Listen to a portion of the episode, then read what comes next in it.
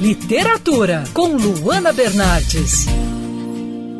Um brasileiro que estuda em Cambridge se mistura a um grupo eclético. Atos de violência durante a noite começam a surgir. Esse é um resumo bem breve do livro A Ilha e o Espelho, livro publicado pela editora Maquinaria aqui no Brasil. O livro fala sobre temas como xenofobia, crise dos refugiados, poluição e violência contra a mulher, todos temas muito importantes na atualidade. Para falar sobre o trabalho, hoje a gente conversa com o autor do livro, o Fausto Panicati. Fausto, seja bem-vindo aqui à Band News FM, tudo bem? Tudo bem, Luana? É um prazer estar aqui. Fausto, me fala sobre a construção do seu livro em um cenário no exterior, né, onde muitos brasileiros, infelizmente, ainda sentem um preconceito na pele. Você fala muito sobre isso na, na sua ficção, né? É, esse, a ideia surgiu da época em que eu morei, em Cambridge, em 2007, faz 15 anos já então. Surgiram ali algumas é, ideias iniciais do romance, mas ele começou a ser escrito só em 2012. Né?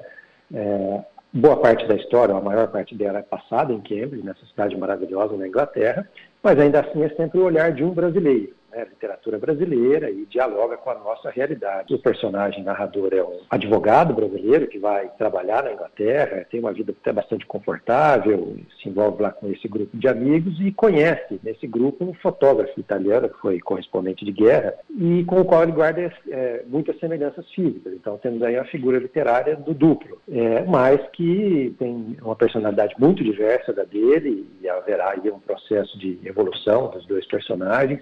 Esse grupo conta ainda com uma psicóloga que é especializada em lidar com casos de violência contra a mulher, uma uh, empresária inglesa muito bem sucedida, mas que tem uma pendência uh, para o mundo artístico. Uh, esses personagens todos é, são unidos também pela paixão pela fotografia, que é uma paixão minha particularmente. Tem muito então da sua experiência, né, não só é, na Europa, mas sua experiência de vida, suas paixões que você é, refletiu aí no seu trabalho, né? Com certeza, não, não há como fugir disso, né? não é uma obra autobiográfica, né? não há correspondência exata entre os personagens e os meus amigos ou ou, é, comigo mesmo, mas as experiências são aproveitadas. Né? Algumas experiências quase que ipsis né? Uma passagem no livro, por exemplo, em que dois personagens estão viajando e eles estão a caminho de Praga, da República Tcheca, mas saindo da Polônia e param em Auschwitz.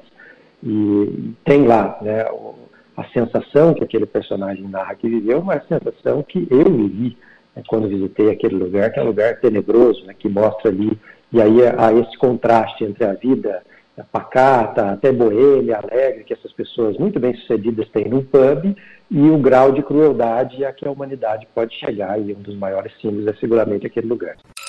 Quer ouvir essa coluna novamente? É só procurar nas plataformas de streaming de áudio. Conheça mais dos podcasts da Band News FM Rio.